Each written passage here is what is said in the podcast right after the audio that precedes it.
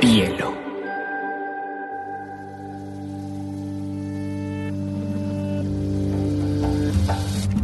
Coincide con la noción de estilo tal como se La lectura debe ser una de las formas de la felicidad.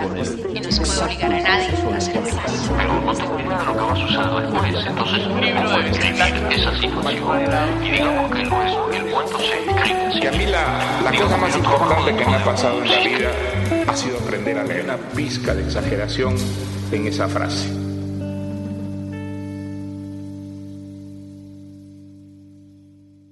Bueno, a todos, muchísimas gracias por venir. Este es un momento muy especial porque es nuestro primer evento presencial en la librería desde pandemia, desde que el mundo cambió. Y tenemos el grandísimo honor de tener una de las grandes poetas, una de las mejores escritoras colombianas y una de las mujeres más interesantes que tenemos en el país, Piedad Bonet, que creo que no necesita presentación. Pues muchas gracias.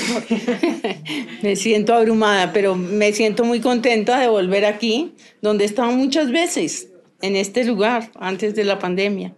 Y bueno, me, parece, me parece maravilloso tener este público que viene fielmente a oírnos. Piedad, quiero que hablemos de muchas cosas. Quiero que hablemos de tu vida lectora, quiero que hablemos de tu obra poética, de tus libros, y quisiera arrancar con tu niñez, con una parte un poquito más íntima. Naciste en Antioquia, eres paisa, en Amalfi, en una región pues muy violenta porque los conservadores pues le daban palo y seco a esos pobres liberales. Te tocó ver eso y además estabas en un sitio ah, bastante, bastante, bastante pues conservador y en el sentido más religioso de la palabra. ¿Cómo influyó además un sitio muy rural, eso en tu obra? ¿Cómo influyó esa niñez en tu obra? Eh, bueno, María José, gracias a ti también por preparar esta charla. Eh, yo, fui, yo tuve una niñez relativamente feliz. Eh, salí de allá a los siete años. cuando digo relativamente feliz, es porque las primeras nubes digamos, existenciales aparecieron también en esos siete años, porque yo creo que en esos años un niño alcanza a saber ya de la presencia de la muerte. Yo supe que la muerte existía, supe que los niños se podían morir porque se murió un niñito de ahí del pueblo y pasaron con el féretro chiquito y, y entonces esa, esa conciencia me dio cierta ansiedad, cierta angustia. También, pues oí mucho en los últimos años que estuve allá. Yo me vine aquí, cumplí ocho años cuando llegué a Bogotá. Em, supe de la violencia entre liberales y conservadores. Digamos, también esa visión de la muerte, de que alguien lo podían matar, lo estaban matando, un rumor, una cierta cosa que se hablaba en voz baja para que los niños no se traumatizaran. sí, para que los niños no nos traumatizáramos porque eso estaba demasiado cerquita. La otra cosa que no fue eh, estrictamente buena eh, fue la relación con la religión, porque era una religión muy amenazante. Entonces Dios nos está viendo si tenemos malos pensamientos nos podemos ir al infierno. Yo mm, allá no me podía confesar porque no iba a hacer todavía la primera comunión, entonces estaba llena de pecados y seguramente que si me moría como el niño ese, mm, mi vecinito, me iba a ir directamente al infierno. Em, allá empecé mi educación con monjas que no me gustó. eh, también ahí empecé a, ver cómo era la relación entre hombres y mujeres. Eh, o sea, en mi casa, eh, evidentemente, la figura imperiosa era la de mi papá. Y la figura, digamos, más acogedora y más presente era la de la madre. Como que empecé a, a meterme en esos esquemas, a entender que el mundo seguramente era así y lo que fue muy hermoso allá porque hubo también cosas muy hermosas. El pueblo era muy lindo, era un pueblo donde no había carros, solamente había caballos. Solamente, o sea, eso es en el siglo antepasado, como comprenderán. Entonces, em, había un, lo que decían campo de aviación, que hoy se dice aeropuerto, eh, que lo había, lo había fundado Rojas Pinilla, ¿sí? Entonces salía uno de allá directamente en una avioneta, esa era la manera de salir, ¿sí? O sea, que paradójicamente había una modernidad que nos permitía hacer eso, pero en un carro no se podía salir de allá. Entonces era un pueblo empedrado, donde uno oía por la mañana muy temprano, digamos desde las 5 de la mañana, como los paisas son tan madrugadores, eh, oía el ruido de los, de los, de los cascos de los caballos, eh, pues que era un mundo semirural. Ahí nomás estaban esas montañas hermosísimas. Allá por primera vez vi lo que era una luciérnaga vi, hay una mana de agua que todavía hay, ¿sí? Entonces vi manar el agua de la tierra. Me gustaba mucho, me gustaba mucho em, la, la, guadua. Realmente, em, eso lo llamábamos de otra manera allí, ¿no? Em, pero digamos, esos, esos árboles altísimos y como flexibles. La naturaleza me, me emocionaba mucho y allá mi mamá me enseñó a leer y, descubrí el mundo extraordinario de los libros y me hice una gran lectora, pero digo que una gran lectora, porque yo debía aprender a leer por ahí a los cuatro años, porque como mi mamá había sido maestra, pero ya no podía hacerlo, porque en ese tiempo, cuando se casaba, las mujeres tenían que dejar de trabajar. Entonces mi mamá puso todo ese impulso seguramente que tenía en, en mí, que era la mayor, seguramente que en todos, porque somos todos intelectuales, somos cuatro hermanos intelectuales en una familia donde había una biblioteca muy modesta, paradójicamente, ¿sí? Eh, pues porque era una biblioteca de pueblo, apenas llegarían unos cuantos libros allí. Y y bueno, entonces ahí me relacioné con el mundo de la literatura para siempre jamás. De manera que, que ahí, ahí ya yo tenía construido todo un mundo, todo un mundo de, digamos, de, de gustos profundos. También me gustaba mucho dibujar. Y también mis grandes temores nacieron ahí en ese momento y mis grandes conciencias de Dios, a quien iba a abandonar muy rápidamente. Él me abandonó a mí, mejor dicho. a los 14 años yo dejé de, creer en Dios, ese Dios del que nos hablaban, pues. Y, y bueno, en fin, esa, esa fue mi infancia. Y, y, ese salto tremendo a Bogotá, sin pasar por Medellín, nunca. O sea, yo nunca viví en Medellín. Yo fui antioqueña de pueblo. Y yo creo que eso es muy distinto ser antioqueño de pueblo que ser antioqueño de Medellín. Hay, hay, yo me crié en una familia estoica, con esa idea tremenda del trabajo, de trabajar, trabajar y trabajar. Es palabras que no quisiera decir aquí. sí. Eh, pero me enseñaron a eso, trabajar, la disciplina, la honestidad tan tremenda. Es decir, es que hay dos Antioquias. Hay esa Antioquia que se corrompió, esa Antioquia terrible, eh, que adora el dinero, el narcotráfico, todo ese daño moral que se hizo allí, ¿sí? Y que tiene que ver seguramente con la otra. Aquí yo no me voy a poner a profundizar en eso, ¿sí? pero son unas mentalidades y son y también una sociedad tremendamente clasista y racista.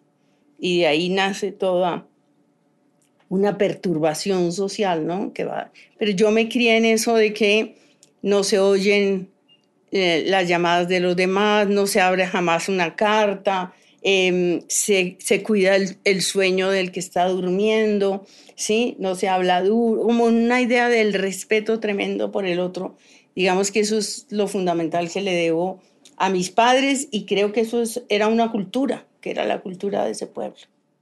Piedad, fuiste muy rebelde en la adolescencia, de hecho te botaron del colegio y te mandaron a un internado. Eh, eras una mujer además absolutamente independiente, líder, rebelde, criticabas todo, ¿no? ¿no? No te conformabas con el mundo. ¿Cómo influenciaron las lecturas y qué lecturas influenciaron para que tuvieras esa forma de ver el mundo tan particular? ¿Tú por qué sabes todo eso, María? Eh, y lo que no digo. yo, creo, yo creo que fue al revés. No fueron las lecturas las que me volvieron una rebelde, sino que yo era una rebelde nata. Eh, yo me he preguntado mucho, mucho, mucho por cómo nace la rebeldía eh, en un medio donde la mayoría de la gente está, digamos, sometida a lo que se le está pidiendo, ¿sí? Eh, mi hermana no fue ni muchísimo menos una rebelde, ¿sí? Y yo me rebelé rapidísimo contra la autoridad. O sea, las monjas estas ya no me las soportaba. Mi papá era una persona muy severa, muy severa, muy exigente y lo que llamamos muy bravo, que podía dar un, un golpe en la mesa, cosas así y que nos asustaba, ¿sí? Y mi papá era como la persona que ponía el orden allá y yo odiaba eso, ¿sí? Eh, entonces yo creo que me hice rebelde muy, muy rápido, digamos a los 12 años. Cuando llegué aquí a, a Bogotá y empezaron las prohibiciones, porque ya era un mundo, digamos, con más amenazas, podríamos, y eso que uno podía en ese tiempo ir solo de un barrio a otro caminando, se supone que no pasaba nada, pero de todas maneras había un cuidado que era un cuidado machista, que era, eh, usted no debe tener amigos hombres, solo las niñas, colegio de niñas, eh, ¿qué hacen esos muchachos aquí? ¿Sí? Como ese orden compartimentado yo, que era sumamente precoz, ¿sí? Empecé a odiar todo eso y he no solamente a odiarlo, sino a, digamos, hacer cosas que iban contra, contra ese orden de cosas. Entonces, por ejemplo, pues nada, me bajaba del bus del colegio donde no era. Hacía tipo de cosas de esas que eran mi manera de mostrar descontento. Entonces fue cuando me mandaron al internado. ¿Qué leía yo? Yo, como en mi casa sí había poesía colombiana mucha. León de Grave, Barba Jacob, José Asunción Silva. Yo a los 12 o 13 años ya estaba leyendo esa poesía y me gustaba mucho. Había leído mucha cosa también en El Tesoro de la Juventud, que era la enciclopedia de niños que en ese entonces leímos todos, porque María Mercedes Carranza se crió con esa, y Juan Gustavo Cobo Borda, todos leíamos El Tesoro de la Juventud cuando éramos niños. Y ahí nos relacionamos con la cultura griega, con la cultura latina, con la poesía española, por supuesto, con los cuentos de Andersen, de Grimm. Eso fue lo que, digamos, forjó como esa imaginación. Y ya cuando yo me fui a los 13 años al internado, pero me, me trajeron pronto, a los 15 años yo ya estaba otra vez, y ahí ya me hice una lectora más consistente. A la otra cosa que yo leía, que era rarísima, era que a mi casa llegaba la revista Life. y yo me leía toda la revista Life. Lo otro que me leía era las lecturas dominicales del tiempo y del espectador, cuando era una pura adolescente. O sea que yo de pronto tuve como una curiosidad tremenda por, por qué era la literatura. Y me empezaron a gustar mucho los nadaístas, porque claro, eso era lo que me parecía que me representaba, ¿sí? Los nadistas, claro, por ahí unos seis o siete años mayores que yo, pues ya son, hoy en día son verdaderamente viejos. Yo estoy empezando a ser vieja. ¿sí? Entonces, em, me gustaba toda esa cosa contestataria de Gonzalo Arango, eh, Fanny Huitrago, ¿sí? Em, y empecé a imitar cosas de los nadaístas cuando tenía 14 años. Mi papá se enojaba mucho porque yo me dejaba, como me tapaba media cara, cosas así que me hacían parecer como distinta, ¿no? Pero nunca fui, digamos, tampoco, eso también tiene un límite, o sea, no fui la rebelde que podía haber sido. Aunque luego la universidad me dio una oportunidad muy importante porque yo entro a la universidad a finales de los años 60, principios de los 70, guerra del Vietnam, ¿sí? Eh, hipismo, y yo simpatizaba mucho con el hipismo, eh, pero además empecé a tener una conciencia política muy grande, me metí a grupos de estudio en la universidad, eh, era hippie pero más en, las formas que en que cualquier manera. Nunca fui consumidora de drogas porque eh, yo era una niña muy ansiosa y me parecía que las drogas me ponían en, en tremendo peligro. No, no he tenido nunca, digamos, prejuicios morales sobre esas cosas, sino miedos personales, como que no me voy a poner aquí a, a exponerme porque fui una niña eh, así como era de, digamos, como de precoz, era también de sensible y de enfermiza, ¿sí? Entonces tuve una úlcera muy temprano, a los, a los 14 años, a los 16 ya estuve hospitalizada por esa úlcera, es decir, tenía una somatización muy grande de mis propias angustias cuando decidí que no creía en Dios, eso me dio muy duro, porque eso es como una especie de orfandad gigantesca. Ya no me podía yo echar la bendición cuando me montaba un avión pensando que Dios me iba a ayudar a que no se cayera, ¿sí? Todas esas cosas. Entonces, entonces fui una niña muy, y una adolescente muy ansiosa y un poquito angustiada, ¿sí? Eh, me angustiaba el mundo, de alguna manera. Entonces ahí empiezo a leer y empiezo a leer lo que leyó la gente de mi generación, que nos tocó leer a, gente extraordinaria del siglo XIX. Como les digo, vayan poniéndose en, en, órbita, sobre todo los que veo que tienen aquí 20 años, ¿sí? Porque yo empecé a leer, eh, leíamos a Dostoyevsky, leíamos a, Flaubert, leíamos a Balzac, leíamos toda la novela del siglo XIX, leíamos la novela rusa, leíamos algunos alemanes, Em, sí, el Werder de Goethe. Eh, leíamos esa literatura hiperclásica de libros gigantescos, de libros em, enormes, densos, llenos de filosofía eh, y, problematizadores del mundo. Y ya luego yo entro a estudiar filosofía y letras. En los Andes. Sí. Y entonces empiezo a leer toda la filosofía, de verdad.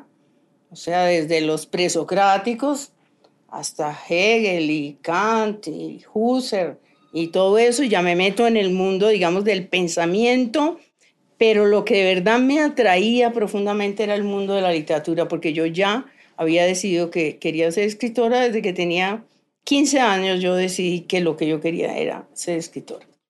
Me imagino que recuerdas el momento donde un poema te dejó destruida en el piso. ¿Y en qué momento decides que vas a escribir poesía? Ah, bueno, sí, cuando, cuando los poemas me dejaban regada en el piso, era cuando leía muy chiquita, a los ocho años, leía esos poemas muy sensibleros de la peor literatura española.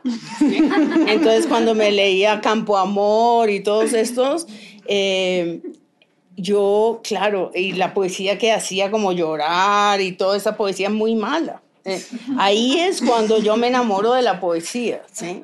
Eh, y luego aprendí, me di cuenta rapidísimo que yo sabía versificar, porque siempre es distinto versificar que hacer poesía. O sea que yo sabía rimar, que las cosas me salían en verso. Eh, era la, en el colegio la que si necesitaba un poema para el Día de la Virgen o el Día de la Madre o cualquier cosa, yo era la que lo hacía, ¿sí? Entonces, em, yo era como la poeta ya en, la, en el colegio, ¿sí? Em, pero cuando me voy al internado, me, hago muy amiga porque siempre tuve o siempre he tenido una cosa que que me ha favorecido mucho. Me gusta ser amiga de gente de todas las edades.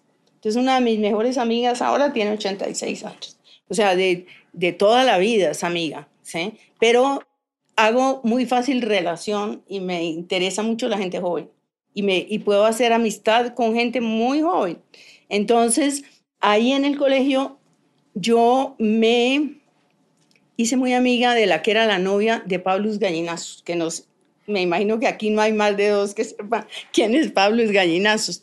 Pues Pablo Gallinazos era un cantante que hizo una canción que se llama Boca de Chicle, que fue famosísima, todo el mundo cantaba en Colombia Boca de Chicle, y él era pues un contestatario, era, era como emparentado con los nadaístas. Y Gloria, que era la novia, en ese momento él tuvo varias, pero una de las primeras fue Gloria, que estaba en, lo que en ese momento se llamaba sexto bachillerato, que hoy es once, ¿sí? Eh, pues Gloria era una avanzada. Entonces yo a mis 14 años tenía unas conversaciones con Gloria, Gloria me decía que había que leer, etc. Em, y ahí empecé a leer pues mejor poesía y publiqué mi primer poema a los 14 años en el periódico estudiantil de la Universidad Industrial de Santander. Y entonces me lo publicó, me lo publicó Pablo Gallinazos, que, que se llama Gonzalo Navas, la verdad, y que estaba ya dirigiendo el periódico. Entonces Gloria le llevó mi, mi poema y yo creo que el poema no iba a ser malo. Yo, yo, yo salí de esos poemas, yo no. Yo duré muchos años en que no guardaba mis poemas porque yo pensaba que eso no le interesaba a nadie. Eso sí que es un buen dato, porque yo como hasta los 28 años, yo voté y voté y voté poemas que escribía, ¿sí? Entonces yo me acuerdo que esto era un poema, el primero que escribí, que era como sobre un viaje imaginario en, a la noche, a la bohemia, ¿sí? A lo que, todo lo contrario de ese lugar de monjas donde yo estaba interna, ¿sí? Eh, que no podía casi que ni salir, porque yo no tenía ya sino una mínima familia, lo que llamaban un acudiente, que lo sacaba uno cada 15 días y lo llevaba a pasar un domingo fuera. Entonces yo era una niña muy encerrada en ese colegio, con un entorno geográfico maravilloso, extraordinario el colegio, eh, con un montón de niñas internas de las que yo me sentía muy, muy distinta ¿sí? Eh, digamos que en una cierta soledad. Y, y esta, por eso esta amiga fue tan importante. Y ahí entonces yo empecé a escribir poesía ya como pensando que era poesía más verdadera, como tratando de hacer algo en imitación de los poetas que leía. ¿sí? Y, ya luego, ya luego en la universidad, claro está, que ya hice una formación ya me formé en poesía con profesores muy buenos y me metí a toda la poesía española, la poesía latinoamericana, descubrí a Vallejo, descubrí a Neruda, todo el Neruda por todas sus facetas. Y bueno, ya empecé a escribir realmente pensando que la poesía me interesaba mucho cuando leías esa poesía decías, bueno, quiero expresar algo interno, quiero sacar, quiero analizar cuál es, porque obviamente es un misterio o es la búsqueda de la belleza, pero tú, ¿por qué escribías cuando no los publicabas? ¿Cuál era el objetivo de hacerlo? Bueno, me estás preguntando una cosa dificilísima, pero yo creo que nosotros los escritores empezamos a escribir porque estamos en disonancia con el mundo, porque, el, porque no, no, porque problematizamos una cantidad de cosas, porque no, la, no lo entendemos, porque no nos sentimos realmente ubicados. Creo que eso es una búsqueda y hay una, hay una parte como de descontento, ¿sí? Eh, pero también es la dicha de la palabra exacta, eh, la, búsqueda de, la búsqueda del ritmo. Ya luego uno aprende que la, que la poesía, pues, la poesía moderna lo que busca es la música de la lengua, no es esa música prefijada en la que nos criaron, por lo menos a mí, de los endecasílabos, los alejandrinos, los octosílabos. Por supuesto que yo sabía todo eso ya después, cuando, bueno, avanzando, porque en el colegio eso no le enseñan a uno poesía realmente, o yo no sé ahora, ¿no? Pero los profesores son muy malos para enseñar poesía, ¿sí? Eh, lo sé yo porque yo fui profesora muchos años en la universidad de poesía. El primer curso que abrí lo cerraron porque no había estudiantes. El segundo llegaron como ocho o diez. Acuérdense que en las universidades no abren los cursos y no son rentables, ¿no? Bueno, entonces, al final yo tenía 80 estudiantes que teníamos que abrir en dos cursos. O sea, lo que empecé a entender es que a la gente no le hablaban de poesía. No, esos muchachos venían del colegio no tenían ni idea. Cuando ya empieza a correr la voz, que la clase de poesía es chévere, que allá se lee no sé qué. Y entonces en, en clase pasaban unas cosas extraordinarias, extraordinarias, porque yo entonces yo daba poesía latinoamericana, entonces íbamos, por ejemplo, a Alejandra Bizarnik y la gente muy joven se enamora de Alejandra Pizarnik o de Idea Vilariño, o cuando entienden qué es lo que hace César Vallejo, cuando entienden que la poesía es esa capacidad de romper todos los diques del lenguaje y asociar lo imposible y de dónde nace la imagen y que, que la poesía es experimentación, que la poesía no es sentimentalismo, que ahora todos decían que odiaban la poesía de amor. Y yo que tuve un taller allá de 20 años, cuando escribían todos que escribían poemas de amor. Entonces, no, que es que poesía de amor, eso es ridículo, no sé qué, pero iban a escribir, escribían todos poemas de amor. Entonces, la poesía es un lenguaje que se tiene que aprender. Hay una ventaja cuando uno ha leído poesía cuando niño, porque tiene ese gusto por la palabra, ¿sí? Y mi papá era un hombre que a veces recitaba poesía. Entonces me acuerdo, por ejemplo, recitando a Quevedo. Era así un hombre a una nariz pegado, era así una nariz superlativa, era así una alquitara pensativa. Yo no sabía bien qué era todo eso, pero me fascinaba el ritmo de las palabras y además me encantaba el lenguaje. Eh, y entonces en mi casa había una revista horrible que se llamaba, nosotros decíamos que no sabíamos inglés, Reader Digest. ¿Cierto? Así, ah, sí, eh, Reader Digest. Y entonces ahí había una cosa que es enriquezca su vocabulario. Como yo era una pedantísima, de 10 años, a mí me fascinaba aprender esta cosa de los significados de las palabras, ¿no? Es decir, yo creo que es que un escritor es sobre todo una persona que adora el lenguaje, que adora las posibilidades del lenguaje.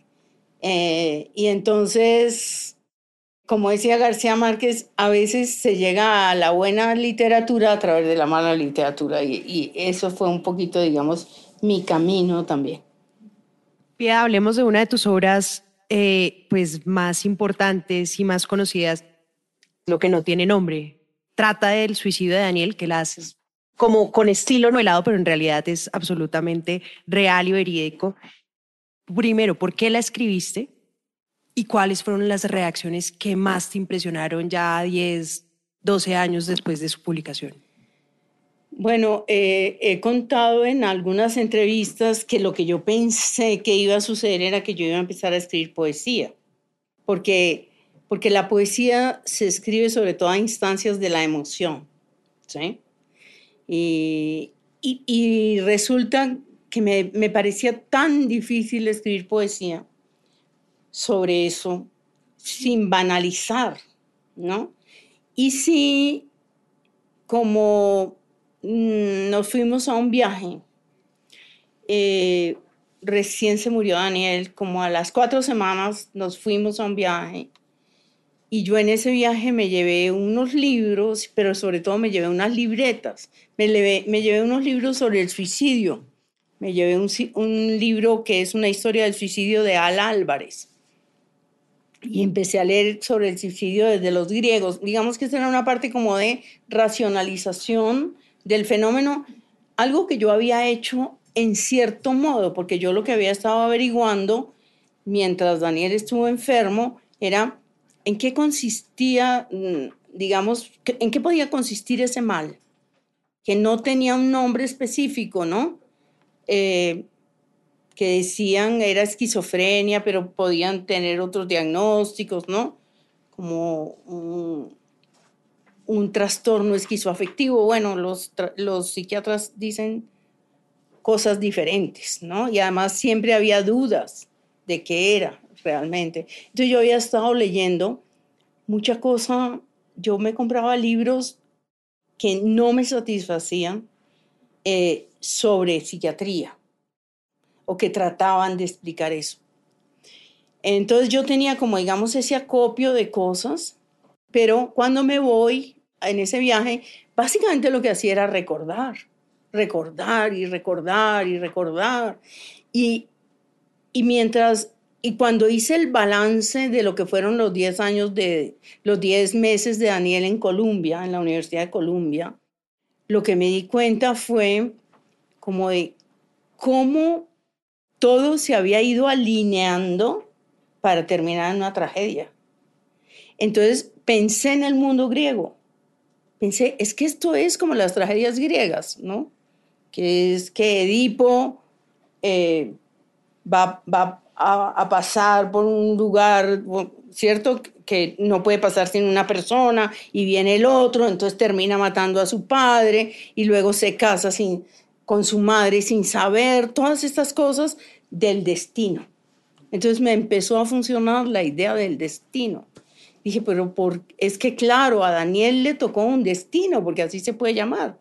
Es decir, a un muchacho, primero hermoso y segundo adorable y tercero lleno de curiosidad por el mundo y, y con ese talento extraordinario para, para la pintura y para el dibujo ¿sí? De pronto le caiga una enfermedad mental. Y luego entonces empecemos a luchar todos, pero sobre todo él, a luchar, a luchar, a luchar. Y luego toma una decisión errónea, porque creo que tomó esa decisión errónea de estudiar lo que no era en la Universidad de Columbia. Y luego pues la Universidad de Columbia, que ya es bastante para alguien que tiene eh, ese, ese problema encima. Y todas las, las demandas que le va haciendo esa universidad en un lugar ajeno donde era el, el, más joven de esa, de esa maestría. Es decir, cómo va todo creando como un camino, un camino, un camino. Y empecé a preguntarme, por supuesto, también sobre qué equivocaciones habríamos podido tener nosotros. Eh, empecé a hacer un balance de lo que fue el, la relación con los médicos, empecé a, pre a preguntarme la psiquiatría, hasta dónde sabía, hasta dónde no sabía. Eh, y también el prejuicio y cómo esta sociedad no nombra el suicidio y cómo esta sociedad no nombra la enfermedad mental. Y de pronto dije, esto lo tengo que escribir. Yo iba, me acuerdo que es que yo iba como en un tren. Tengo esa sensación, yo iba en un tren, estaba en Italia. Y de pronto dije, esto habría que escribir. Y esa idea me estremeció profundamente, porque era una tarea gigante, ¿sí? me ayudó saber que Héctor Abad había hecho eso con la muerte de su padre y que con Héctor muy amigos hemos sido. Y yo dije, bueno, voy a hacer algo como lo de Héctor, pero pues lo voy a hacer a mi manera, ¿no? O sea, y entonces llegué a Bogotá y Héctor me mandó un libro, cuando yo le conté, eh, Héctor me mandó un libro de Michael Greenberg que cuenta cómo su hijita de 15 años se vuelve loca, realmente loca, ¿sí? Y el dolor de ese padre, y está escrito en presente. Y yo dije, entonces empecé a tomar decisiones, pero imagínense que esto era en pleno duelo, en plenísimo duelo, ¿sí? Pero es que piensen también que yo había tenido un duelo de 10 años, estaba perdiendo a mi hijo. O sea, mi hijo estaba, estaba no sabía yo si tenía futuro. O sea, yo quería pensar que tenía futuro. Y él también quería pensar que tenía futuro. Entonces, yo estaba muy fortalecida por ese duelo. Entonces, entonces empecé a tomar decisiones. Dije, bueno, voy a contar solamente los 10 meses finales.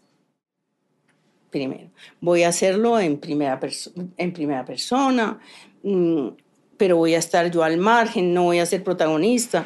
Me empecé a leer libros, libros, libros. Leí el libro de Isabel Allende sobre Paula y me mortificó mucho ese libro porque ella está muy en primer plano. Y yo dije, no quiero ser yo la protagonista. Yo voy a hablar, tampoco voy a idealizar a mi hijo. Bueno, empecé a, tomar decisiones. Eh, voy a hacer una cosa muy sin romanticismos, sin edulcoramientos, sin adjetivación, ¿sí? Voy a hacer eso. Y empecé a escribir y se me convirtió en una obsesión. ¿Por qué? Pues porque esa era la, manera como yo tenía de matar mis horas, ¿sí? Mientras tanto yo estaba abriendo la obra de Daniel. Estaba, estaba descubriendo montones de cosas que él no me había mostrado nunca él sí me, mostraba muchas cosas del final del, de, su tesis de grado, que hizo unos perros extraordinarios, ¿eh? pero él había pintado unos autorretratos de los cuales yo solo conocía uno, que me había fascinado y le había dicho que me lo regalara para ponerlo en, en la sala de mi casa y eso porque es un cuadro muy impresionante porque ahí él se pinta como como un pintor intemporal y es, ese carboncillo muy fuerte. Acuérdense, bueno, es uno de esos, de esa serie, ¿sí? Y entonces yo empecé a abrir esos, él había dejado todo súper clasificado.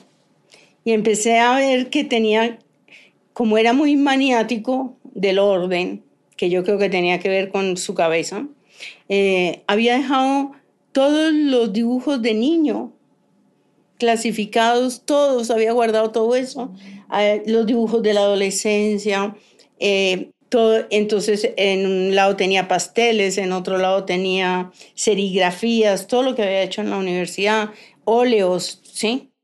Y yo empecé a ver esa obra, entonces fue una época de una intensidad brutal, porque yo escribía, abría esa, esa obra, yo todavía trabajaba en la universidad, tenía que asumir también las tareas de la universidad, pero siempre me, siempre he tenido como una gran capacidad de asumir tareas. Y entonces esto le dio sentido a mis días. Ahora, tú me preguntabas qué, qué fue lo que más me impresionó. Lo que más me impresionó, me impresionaron dos cosas. Que mi editorial, la persona que dirigía la editorial, me suplicaba que no lo publicara no. me decía, ¿tú vas a publicar esto? ¿Tú lo vas a publicar? Y yo, sí, porque yo soy una escritora, yo voy a publicar esto. Y ella me decía, ¿estás segura? Sí. Y luego, cuando apareció el libro, eso es una cosa de locos, porque me invitaban de las librerías. Y entonces, por alguna razón, ellos me decían, no, no queremos que vayas a las librerías porque te vas a... Esto es una cosa rarísima. O sea, los de la editorial hoy no comprenden eso, por supuesto. Pero esta persona que estaba dirigiendo la editorial procedió de esa manera. Sin embargo, pues hicimos un lanzamiento en el gimnasio moderno y ellos, porque sí saben calcular más o menos, ¿no? Entonces lo hicieron en el salón grandísimo, en el auditorio gigante. Eh, cosa que me sorprendió a mí, porque cuando un escritor lanza aquí un libro, pues lo lanza y hay este número de personas, más o menos, de los cuales la mitad son la hermana, la prima y los compañeros de colegio. Bueno, entonces ahí había 800 personas. Entonces, eso era una cosa impresionante, había hasta gente parada, ¿sí?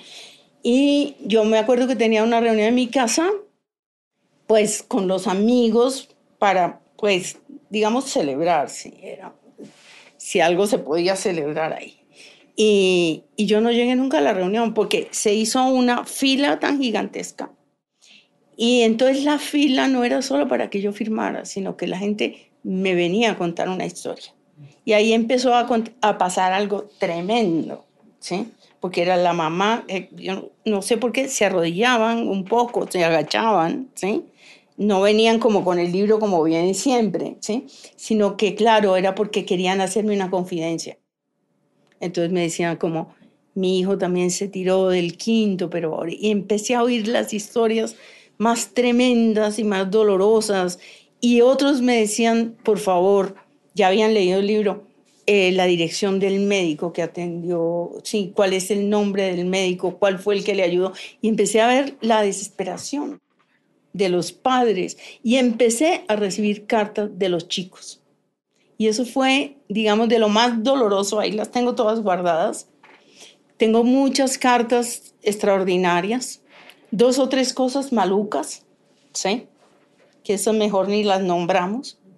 Eh, pero gente que decía como yo comprendí leyendo este libro que yo también tengo algo así, y, y, cartas muy hermosas, porque la gente que tiene enfermedad mental en general tiene una sensibilidad extraordinaria y a veces una capacidad de escritura maravillosa. Eh, y entonces, y empecé, nada, como que, y fui más allá de la literatura, digamos, me entregué un poco a eso, con, con, con un precio, porque eso tiene un precio, eso se paga. ¿sí? Pero entonces ahí fue que entendí hasta qué punto estaba sofocado en, en, Colombia y en todas estas sociedades el tema del suicidio y el tema de la enfermedad mental. Y entonces ahí los médicos me empezaron ya también a invitar a congresos de psiquiatría o a, o a, las, a los grandes hospitales, a Lorencita Villegas de Santos, en Medellín también, ¿sí? Y empecé a ver que los médicos lloraban. Entonces entendí que ¿Qué pasa? Que es que el médico está blindado cuando, digamos, el servicio profesional, ¿sí? Pero la literatura le despierta una cosa que, que son las emociones y sobre todo las, también las contradicciones y las complejidades, porque es que eso es muy complicado. Yo entiendo esos médicos, ¿no? Que no pueden a veces y que tienen fracasos y que sus pacientes se suicidan, ¿sí? Eh, y entonces entré también como a conocer un poco de ese mundo y, y bueno, eh, es, es el libro mío que más se vende. Y luego pasó una cosa que también me impresionó mucho, que fue que empezaron a leerlo en los colegios, en una sociedad tan pacata como esta. Digamos, los, los, los profesores se arriesgaron hablar de suicidio en, con adolescentes y hablar de enfermedad mental. Y me parece eso importantísimo porque es una concientización de una cosa que está completamente sofocada. ¿sí? En algún momento, por ejemplo, yo descubrí que en las universidades no llevaban, eso porque participé en un simposio o algo así en la Universidad de Santo Tomás. Y allá los expertos mostraron cómo ni siquiera las universidades llevan récord de cuántos chicos se suicidan. Y a veces es que se suicidan porque en los Andes pasaba eso, uno o dos al semestre, ¿sí? Y la universidad nunca mencionaba eso, jamás mencionaba eso. Entonces, como ese silencio alrededor del suicidio y esa incompetencia alrededor de la enfermedad mental. Entonces uno tenía un chico que de pronto dormía y dormía y dormía en clase, pero no estábamos nosotros capacitados para ver qué era lo que estaba, ni para acercarnos siquiera, porque nos, nos aconsejaban no entrar en la intimidad de, las vidas estudiantiles. Entonces son muchos círculos y, y, muchas dificultades, ¿no? Pero bueno, ese libro me, me dio, primero que todo, como la posibilidad de de recuperar a, Daniel como en, pues de esta manera compensatoria, pero que es, que digamos yo, eh, es una manera ficticia de recuperarlo, pero al compartir la vida de Daniel, pues como que le, le pude dar como una segunda vida, ¿no? Esa vida que da la literatura, que es mentirosa, pero de todas maneras es algo, ¿no? Es algo en comparación a la muerte. Y, bueno, para mí, digamos, como fue un hito importante en mi, en mi carrera de escritora, si es que le podemos decir a esa carrera, ¿no? Porque no es exactamente una carrera, ¿no? Cuando tuviste alrededor de 30 años, tuviste una época de ansiedad y depresión muy dura porque sentías que tal vez no estabas logrando en ese momento lo que internamente te interesaba.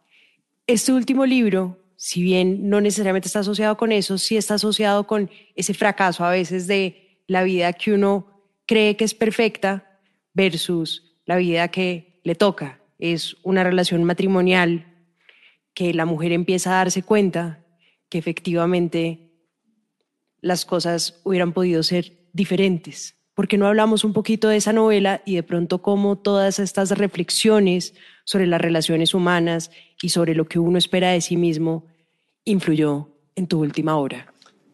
Eh, mira, cualquiera que haya leído, digamos, mi poesía completa, pues que está en ese libro que se llama Poesía Reunida, se dará cuenta de que, digamos, uno de mis temas fundamentales, hay un tema que es la infancia, hay otro tema que es el amor, ¿sí?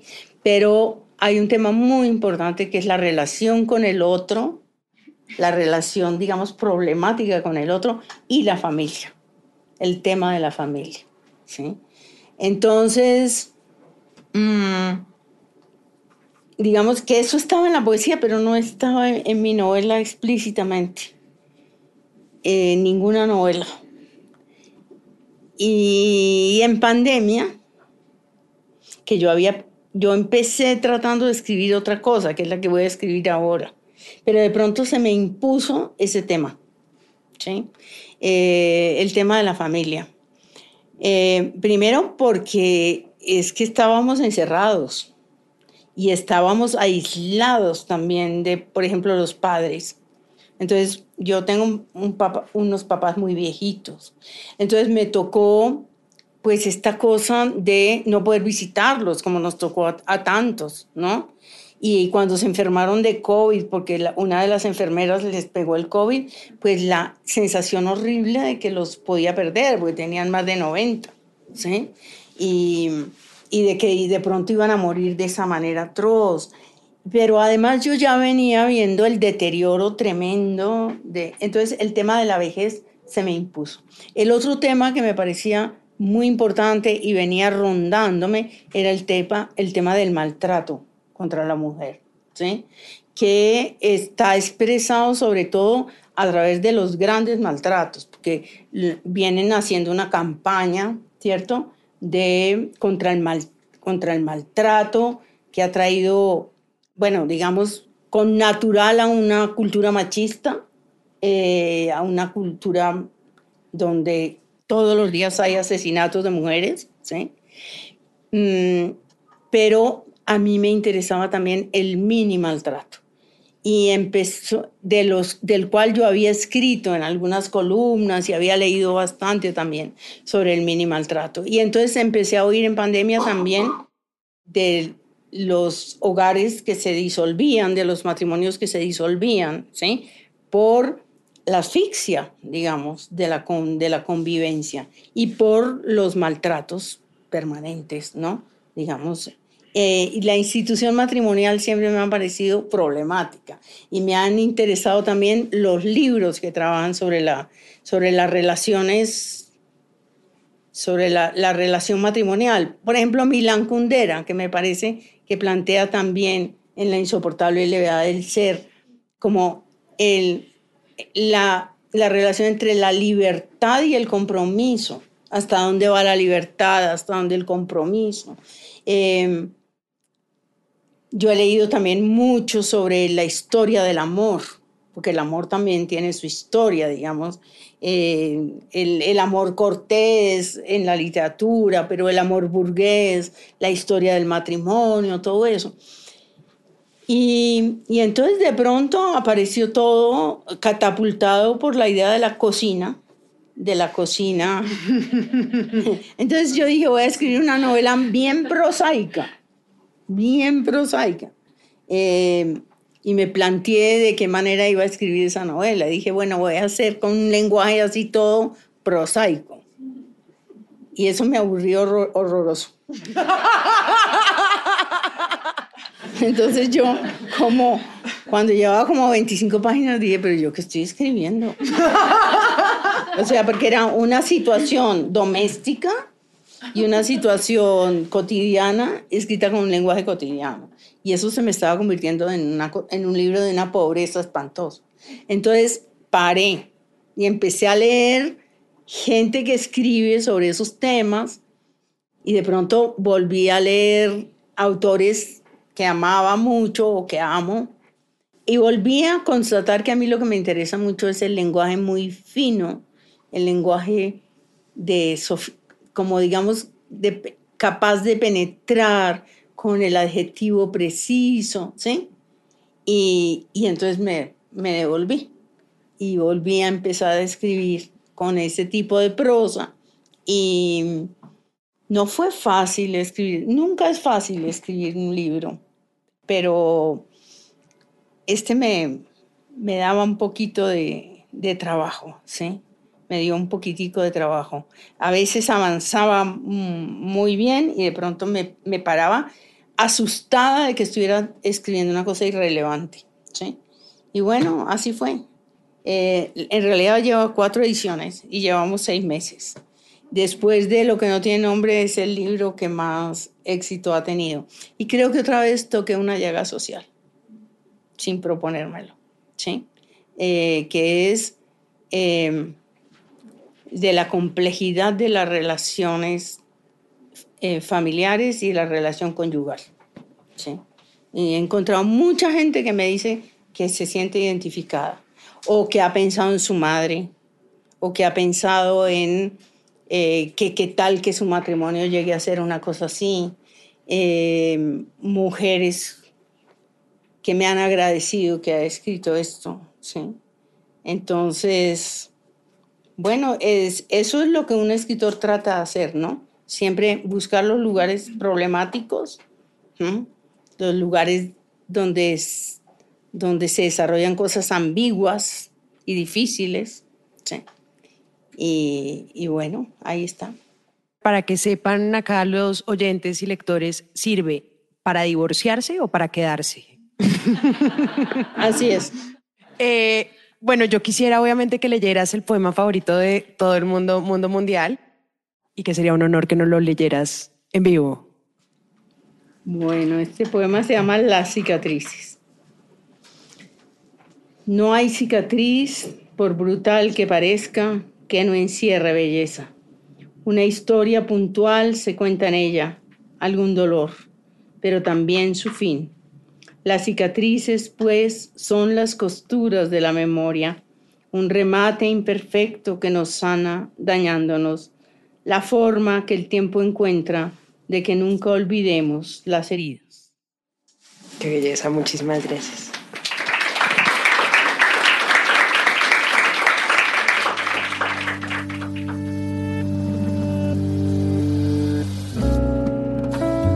Este es un podcast para contagiar el amor por los libros, porque no hay mejor forma de incentivarlo que desde la divulgación. Ser promotor de lectura es un hobby, pero también un reconocimiento y un agradecimiento implícito a aquellas personas que en nuestra vida nos acercaron a los libros.